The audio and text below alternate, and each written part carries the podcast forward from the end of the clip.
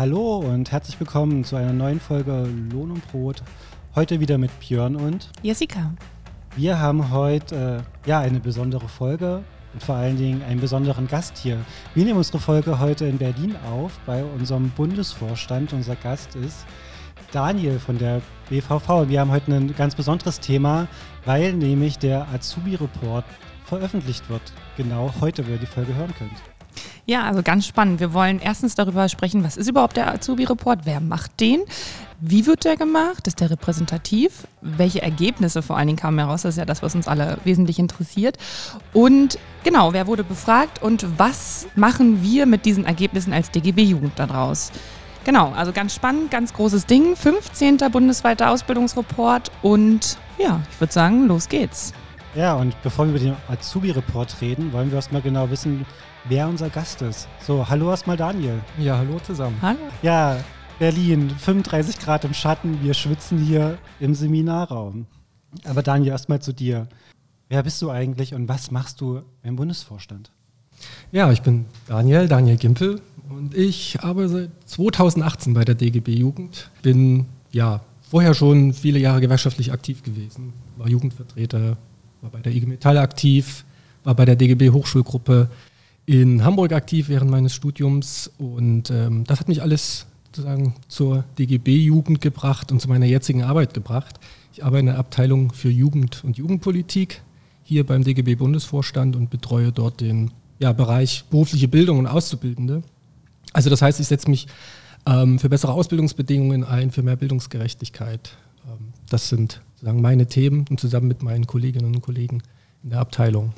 Du sagst bessere Ausbildungsbedingungen und du setzt dich für Auszubildende ein, auch Ausbildungsqualität. Das sind ja alles auch Themen des Ausbildungsreportes, der jetzt zum 15. Mal quasi bundesweit gemacht wurde und jetzt veröffentlicht wurde. Was sind denn noch so Themen, die ihr da im Ausbildungsreport quasi erfragt? Also wir haben ein ganz großes Potpourri an, an Themen, die wir, die wir abfragen bei den Auszubildenden. Genau, Übernahme ist ein wichtiges Thema. Mhm. Aber auch, ähm, wie zufrieden bin ich mit der Ausbildung, Überstundensituation, Belastungssituation, ähm, wie läuft es in der Berufsschule, wie ist, wie ist da sozusagen die, die Qualität des Berufsschulunterrichtes, ausbildungsfremde Tätigkeiten im Betrieb.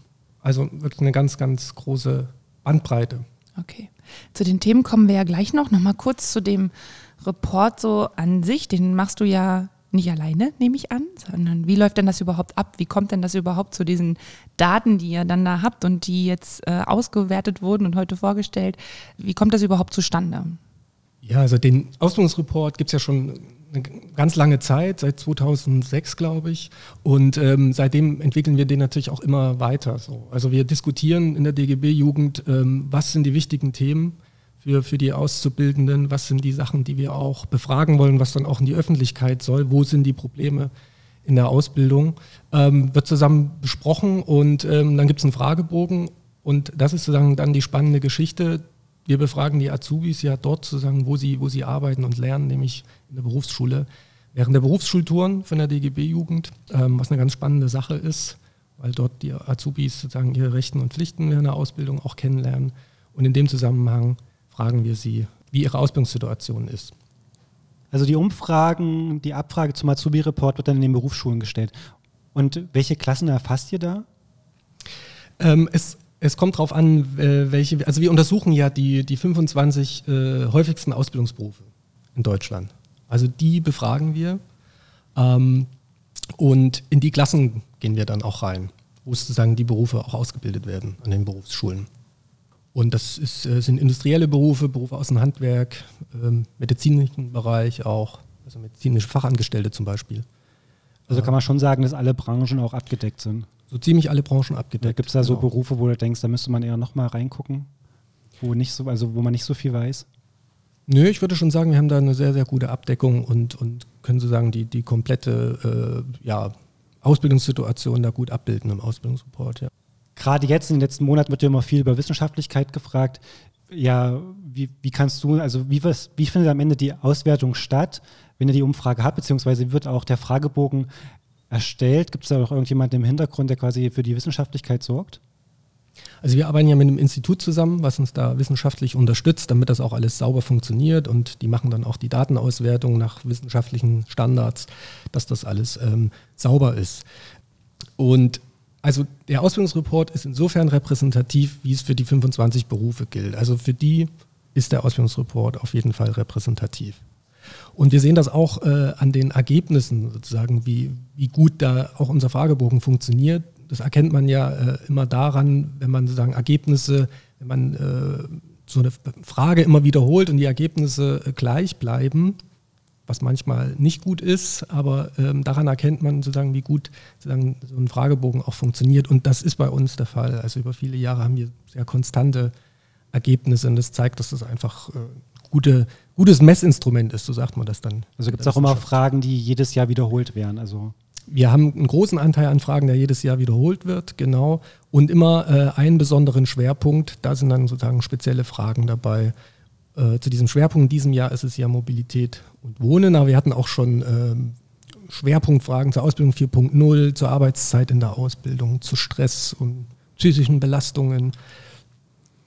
Genau, du sprichst es gerade an, diesen Schwerpunkt Mobilität und Wohnen. Das ist ja was, was gerade jetzt auch dieses Jahr besonders auch unter dieser äh, Belastung äh, unter Corona quasi immer mehr äh, thematisiert wurde, vor allen Dingen Wohnen.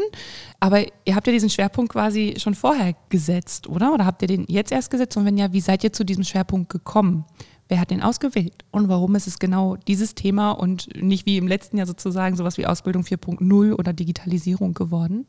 Ja, also der Schwerpunkt des Ausbildungsreports wird ja jedes Jahr äh, neu festgelegt und das machen wir auch zusammen mit der DGB-Jugend. Wir diskutieren da auch im Vorfeld, was sozusagen spannende und wichtige Themen sind, die auch relevant sind sozusagen für Auszubildende und, und für die Arbeitswelt.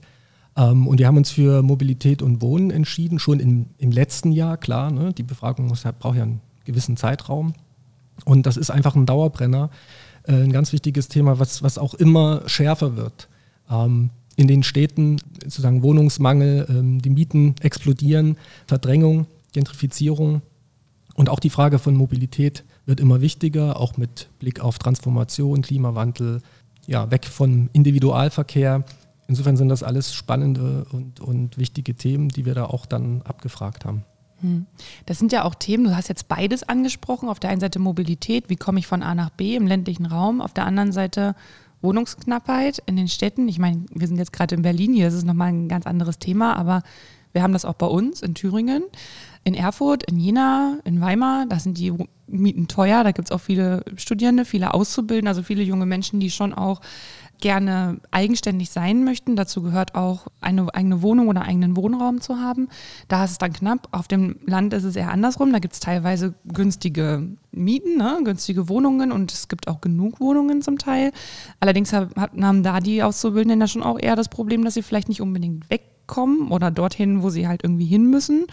Wie kriegt man das zusammen? Also beziehungsweise wie ist das jetzt im Ausbildungsreport auch erfragt worden und welche Ergebnisse gab es da? Ist das so das Gefühl, was ich gerade beschrieben habe oder? Also die, die Ergebnisse bestätigen im Prinzip genau das, was du gesagt hast. Mhm. Wir haben hm, festgestellt, dass es große Schwierigkeiten gibt für die Auszubildenden mit dem öffentlichen Personen- und Nahverkehr ihre, ihre Ausbildungsorte, also die Lernwerkstatt, den Betrieb, die Berufsschule zu erreichen. Wir haben festgestellt, dass viele Azubis zwar gern in einer eigenen, Wohnung wohnen wollen würden, aber das nicht können, also es faktisch nicht tun. Eben die meisten wohnen zu Hause bei ihren Eltern. Und äh, das hängt auch großen, zum großen Teil damit zusammen, dass sie sich einfach das nicht leisten können. Also die Ausbildungsvergütungen dazu gering sind. Sie bekommen auch zum großen Teil äh, finanzielle Unterstützung, extra noch. Also entweder sind es die Eltern, die Geld zuschießen, oder es sind irgendwie äh, staatliche Unterstützungsgelder, die die Azubis in Anspruch nehmen müssen, damit sie überhaupt über die Runden kommen. Ja, vor allem, du sagst ja schon mit den drei Orten Betrieb, Berufsschule und vielleicht noch irgendeine Lehrwerkstatt, wo es dann auch kompliziert wird mit Wochen-, Monatsticket, weil es immer im Wechsel ist. Das ist schon eine Herausforderung. Also wenn ich da an meine Ausbildung denke, noch mal eine halbe Stunde vorm Tor warten, bevor es überhaupt aufgemacht wird, weil der Bus so blöd kommt. Oder wir hatten auch mal von einem GG-Kollegen einen Fall geschildert bekommen, wo eine Kollegin einfach nachts zwei, drei Stunden auf den Zug warten musste, weil sie halt im Gastrogewerbe keinen Anschlusszug mehr bekommen hat. Es sind schon katastrophale Zustände teilweise. Du hast jetzt auch gerade eben nochmal gesagt, also auch die Verknüpfung hergestellt um einen Wohn- und dieser Anspruch, ne, eigenständig zu sein, der Wunsch danach, die Realisierung bei den Auszubildenden sieht anders aus, als sie sich das wünschen. Und auch die Verknüpfung quasi zu ihrer finanziellen Situation so geschlagen. Ne? Wie sieht denn die finanzielle Situation von den Auszubildenden nach den Ergebnissen des Ausbildungsreportes gerade aus? Ja, also wir haben herausgefunden, dass 60 Prozent der Azubis sagen, dass sie äh, weniger gut oder gar nicht von ihrer Ausbildungsvergütung leben können. Und das ist schon eine heftige Zahl. 60 Prozent ist richtig viel. Und äh, die Hälfte von den Azubis bekommt auch noch sozusagen finanzielle Unterstützung, also braucht Hilfe, zusätzliche Hilfe zur eigenen Vergütung. Mhm. Das passt ja zu der Forderung, die wir äh, im vergangenen Jahr auch viel laut gemacht haben, zur Novellierung des ähm, Berufsbildungsgesetzes, wo wir, ja, würde ich sagen, schon auch unsere Forderungen gut ähm, mit in die Politik eingebracht haben als DGB Jugend, nämlich äh, die Mindestausbildungsvergütung. Die schlägt sich jetzt noch nicht nieder in dem Ausbildungsreport, oder? Die schlägt sich noch nicht nieder, weil die Mindestvergütung gibt es ja erst seit 01.01.2020. Also die sozusagen Azubis, die jetzt kommen, jetzt einen Ausbildungsvertrag abschließen, für die würde das gelten, für die, die bereits in der Ausbildung sind, äh, leider nicht. Aber ab jetzt geht es quasi los und im nächsten Jahr wissen wir dann da auch mehr zu dem Thema. Beziehungsweise dann auch so die nächsten Jahre, ne? wenn so die ersten, zweiten, dritten Lehrjahre sozusagen Ausbildungsjahre und Gänge vergleichbar vielleicht auch werden und dann gucken kann, okay, passt das, passt das zu dem und wie war die Entwicklung so in den letzten Jahren zu vor der Mindestausbildungsvergütung auch. Ne? Hat, habt ihr denn Unterschiede feststellen können, nochmal zu der Finanzierung oder zu, dem, zu der Ausbildungsvergütung zwischen tariflichen und nicht tariflichen äh, Auszubildenden, also Auszubildenden, die eine tariflichen ähm, Ausbildungsvergütung äh, bekommen und die keine tarifliche Ausbildungsvergütung bekommen? Gibt es auf jeden Fall einen Unterschied. Wir fragen ja äh, im, Ausbildungsreport auch nach, nach der Höhe der, der Vergütung und äh, dort haben wir festgestellt, dass die auf jeden Fall 100 Euro im Durchschnitt. Ne? Über alle Ausbildungsjahre, alle Berufe, so muss man wissen im Durchschnitt, dass äh, über 100 Euro weniger ist als die tariflichen Vergütungen. Mhm. Also die Azubis, die einen Tarifvertrag haben, bekommen 100 Euro mehr, mehr als 100 Euro mehr als sozusagen alle anderen Azubis. Da merkt man auch, wie wichtig sozusagen ähm, Tarifverträge sind, Gewerkschaften sind. Und das, das spürt, kann man im Portemonnaie quasi spüren. Und das hat dann die weiteren Folgen mit Miete und, und Kosten. Und brauche ich Hilfe oder kann ich selber von meiner Vergütung leben? Stelle ich jetzt mal eine ganz mutige These auf. Auszubildende mit, mit einem Tarifvertrag können sich eher eine Wohnung in Berlin oder in Erfurt oder in Hamburg leisten als Auszubildende ohne Tarifvertrag. Also ich meine, mit 100 Euro mehr ist schon ein bisschen mehr machbar, oder? Das ist richtig. These. Mit mehr Geld ist es äh, immer besser, ähm, ohne Frage.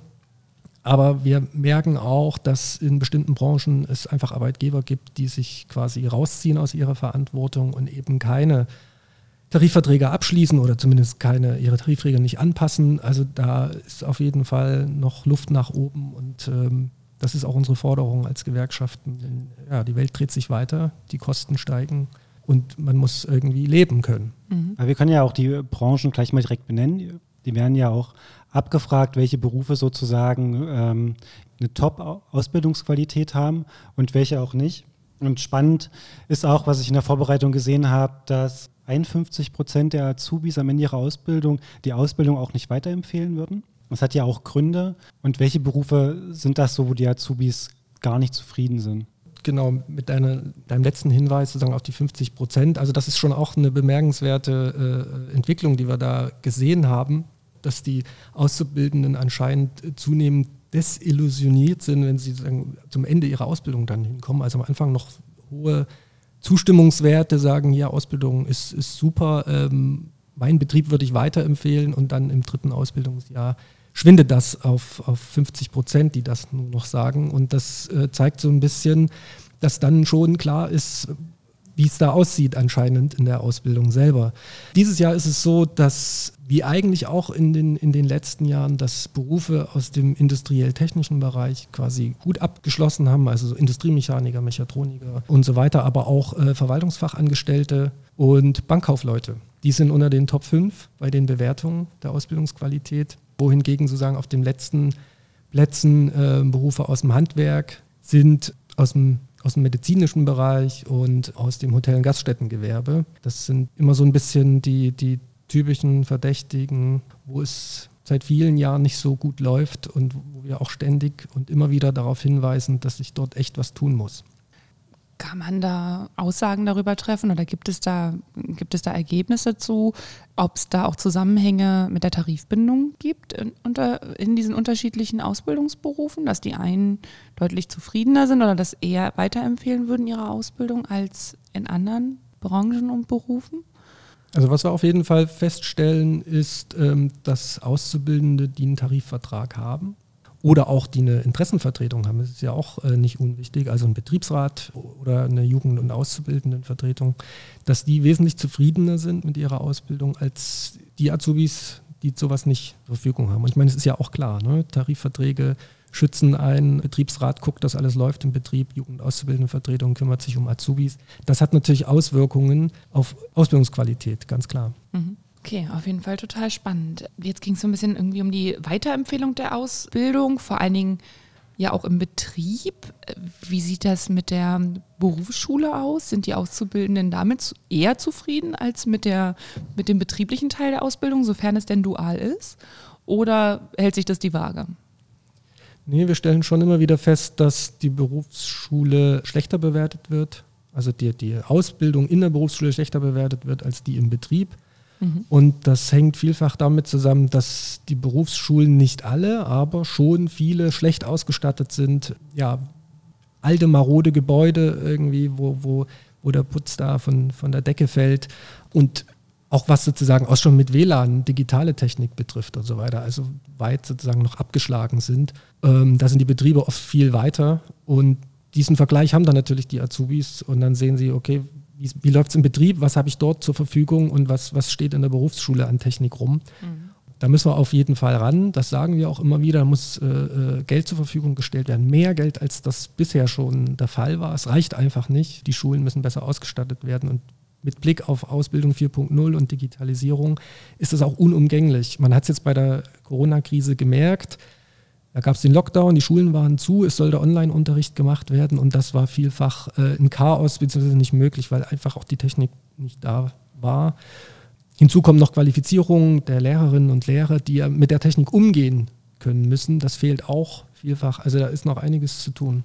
Ja, Neuland Internet und Berufsschulen. Da reden wir dann in einer weiteren Folge nochmal genauer drüber. Da können Jessica und ich auch einiges berichten, auch was wir im BBA manchmal hören, was da so los ist in den Berufsschulen. Und was wir von unserer Berufsschultour auch mitbekommen, ne? Ja, ja. An Grenzen, die man da teilweise stößt.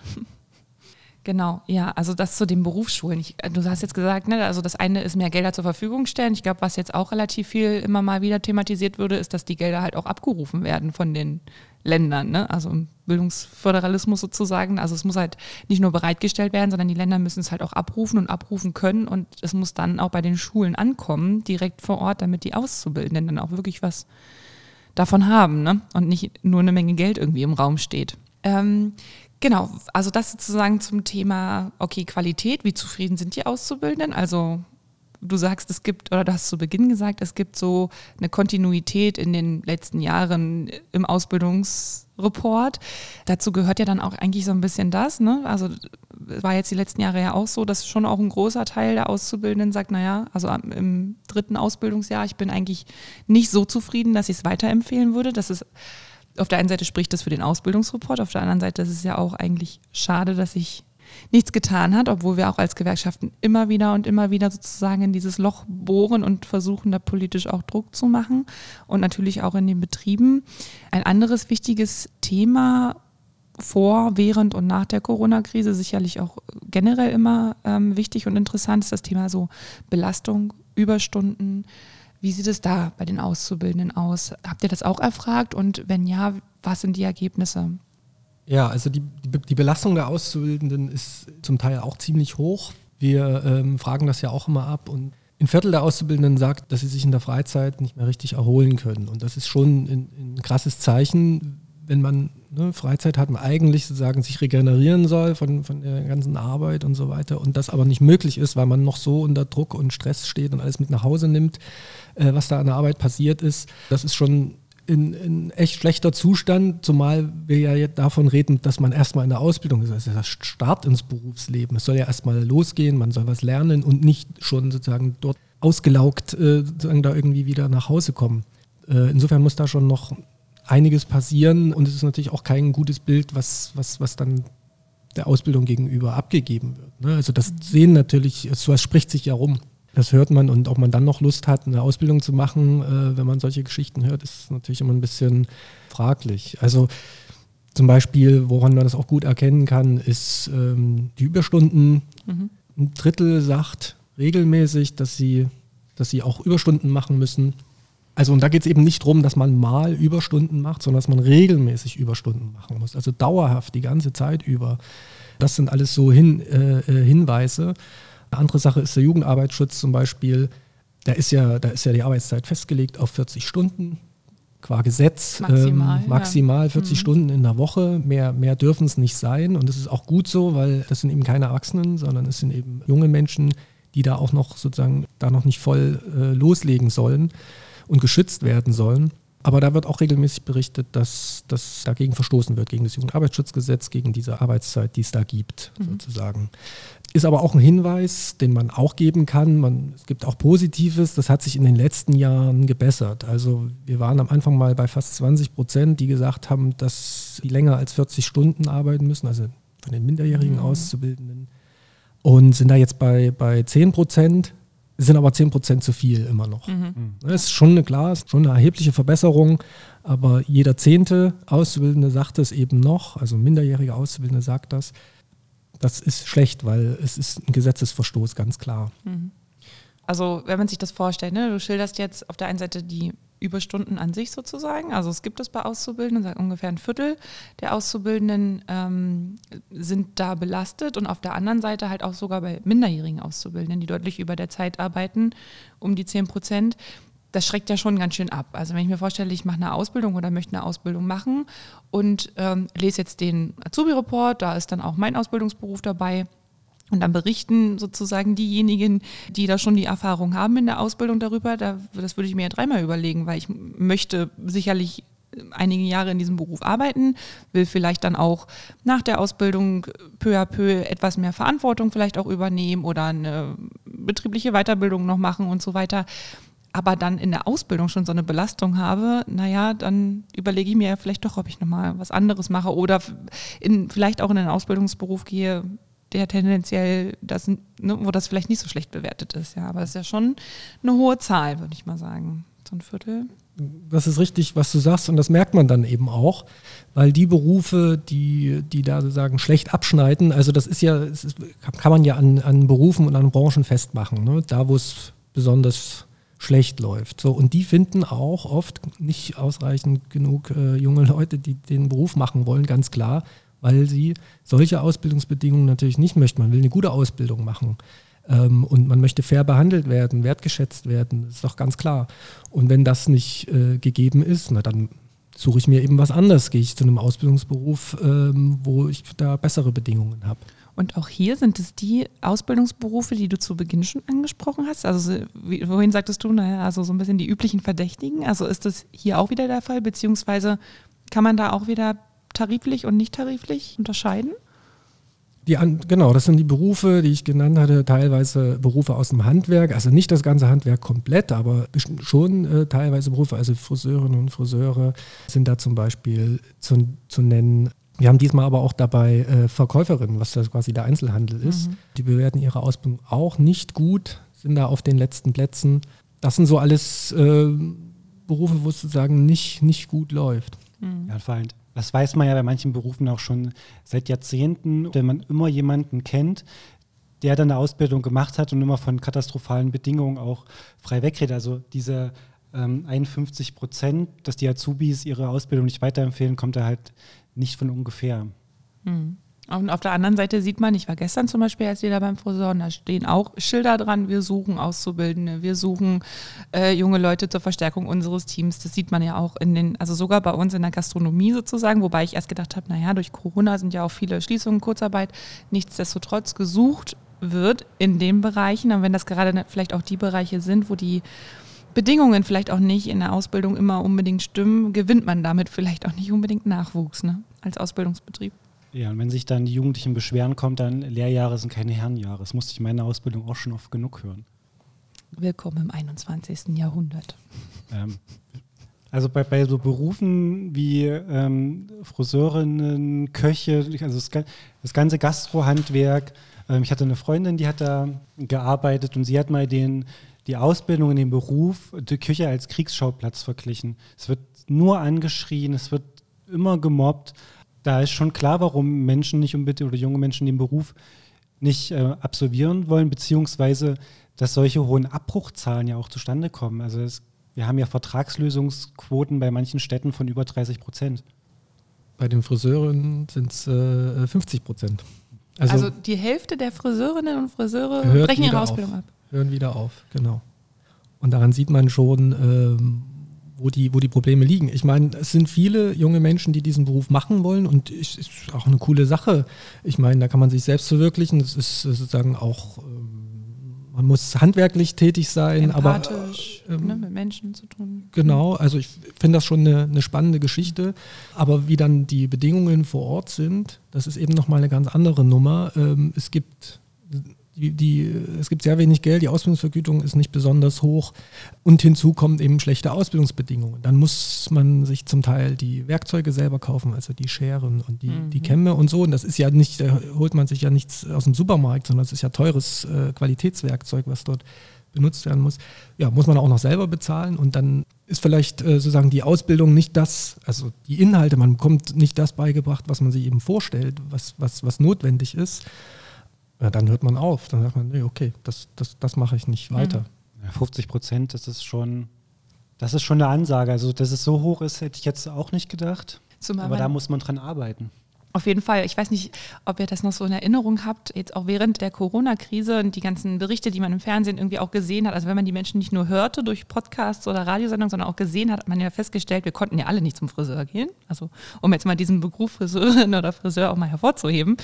Und äh, man hat auch gesehen, wie Pressesprecher vom RKI oder so ähm, dann irgendwann immer zerzauster wurden und sich teilweise ja auch zu Beginn der Presseberichterstattungen ähm, ja auch schon entschuldigt haben, weil sie so aussehen, weil sie halt einfach nicht zur Friseurin oder zum Friseur wie normalerweise gehen können. Also auch einfach nochmal, um zu sagen, okay, so eine Krise, wie bei auch anderen Berufen, jetzt nicht nur bei der Friseurin oder bei dem Friseur, deckt ja auch auf, hey, das ist ein wichtiger Beruf. Also es ist nicht so, als ob wir jetzt alle uns die Haare zu Hause auch gut schneiden könnten. Das haben einige gemacht. Ich habe es auch gemacht. Es war eine Katastrophe.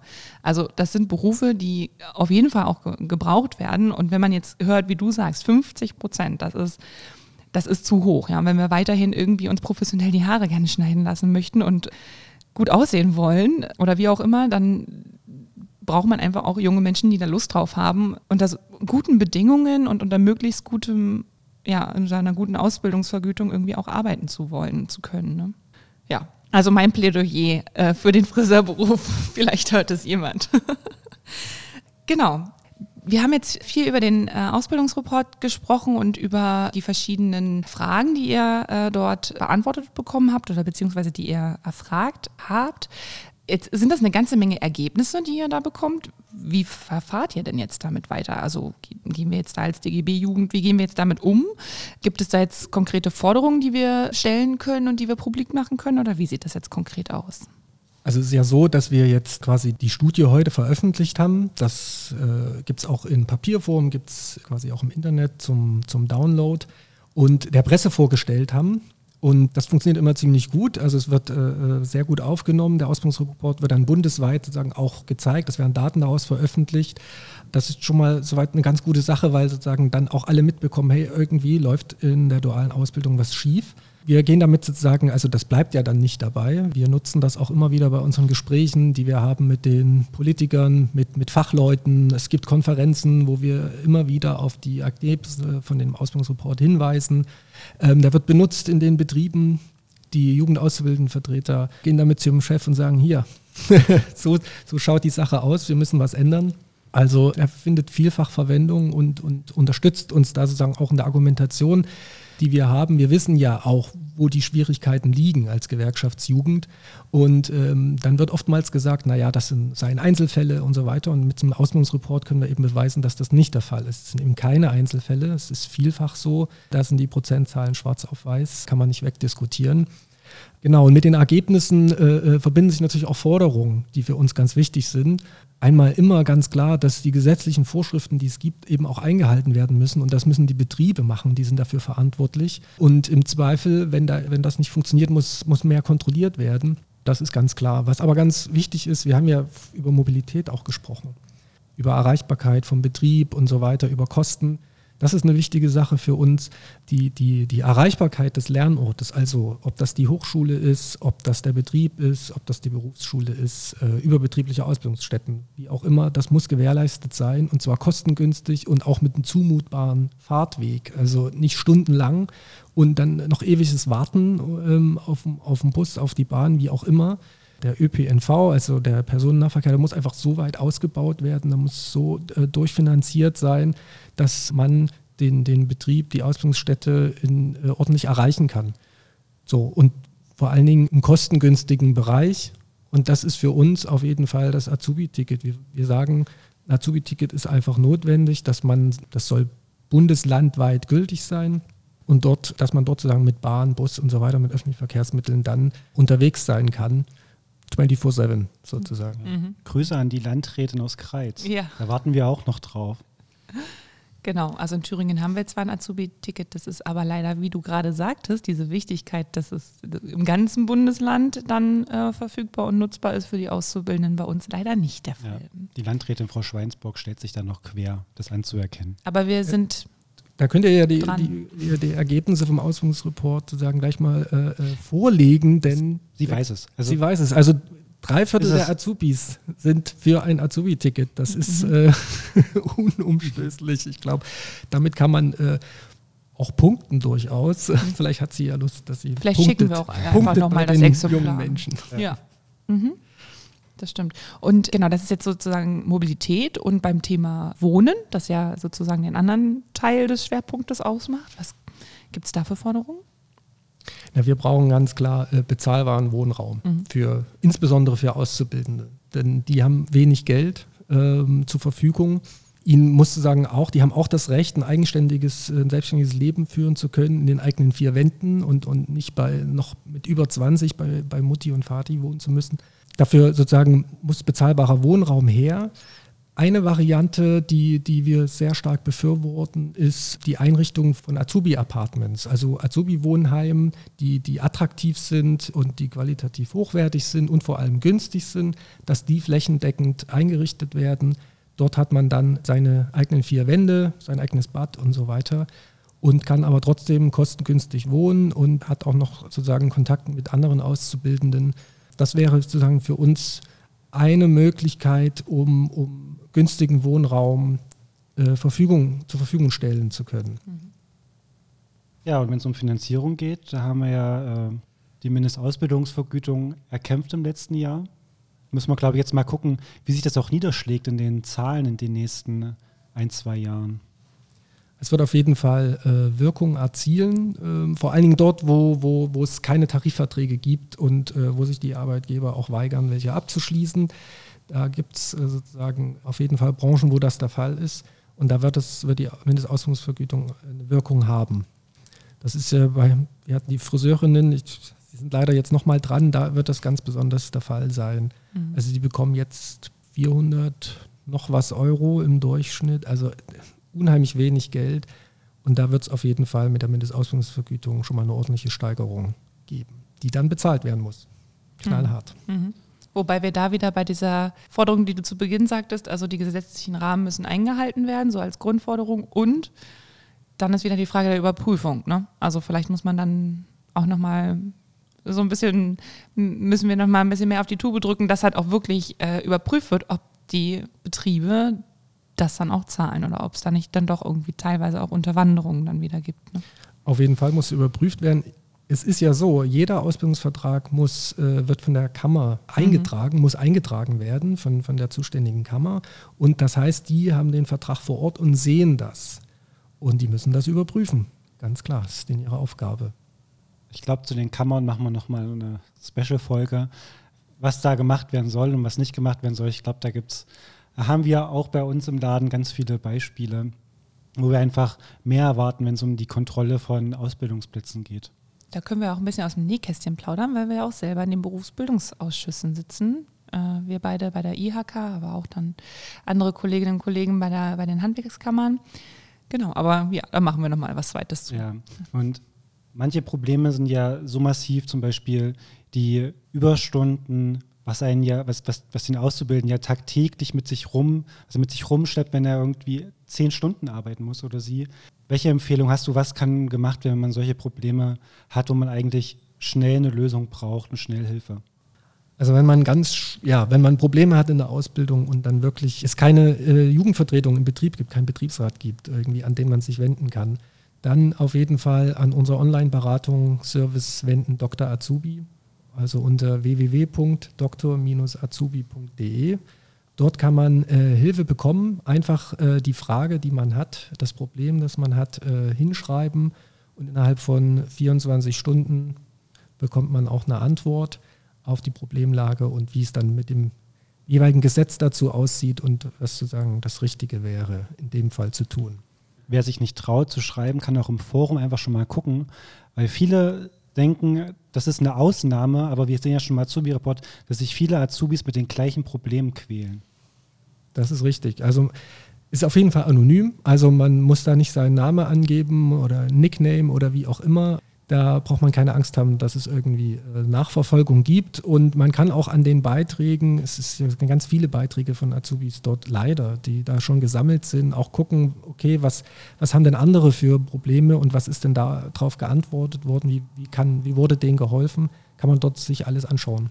Man ist nicht alleine. Oh, ich finde, das ist ein toller Schlusssatz. Das, das finde ich schön. Man ist nicht alleine, das gefällt mir gut. Genau, also wir kommen jetzt langsam zum Ende. Es hat super Spaß gemacht, Daniel. Vielen Dank, dass du uns den neuen 15. bundesweiten Ausbildungsreport vorgestellt hast mit vielen ja, wichtigen Ergebnissen. Auf der anderen Seite auch Ergebnissen, die uns nochmal so richtig auf den Boden der Tatsachen auch einfach bringen und uns ähm, weiterhin viel für die Auszubildenden einzusetzen, äh, im Betrieb, aber auch auf Landesebene wir nehmen nochmal mit, wir sind weiterhin an unserem Azubi-Ticket dran, auch in Thüringen. Und äh, wir werden das Thema auch Azubi-Apartments, attraktives Wohnen sozusagen mitnehmen und natürlich weiterhin die Forderungen gesetzlicher Rahmenbedingungen einzuhalten, Bezahlung und wichtig für alle, die jetzt zuhören und die das betrifft, wenn ihr Fragen habt und aktuell gerade wirklich äh, Fragen brennen und ihr Anliegen habt, dann wendet euch an Dr. Azubi. Ja, dann Dani, danke, dass du da warst. Nee. Danke, dass wir da wir waren. waren da. ja, schön, ja, dass wir da waren. Vielen Dank. Vielen Dank. Genau. Ja, ja. und dann äh, hoffentlich hören wir uns bald mal wieder. Ansonsten spätestens nächstes Jahr zum 16. Ausbildungsreport. Auf jeden Fall. Alles klar. Dann bis dahin. Tschüss. Tschüss. Tschüss.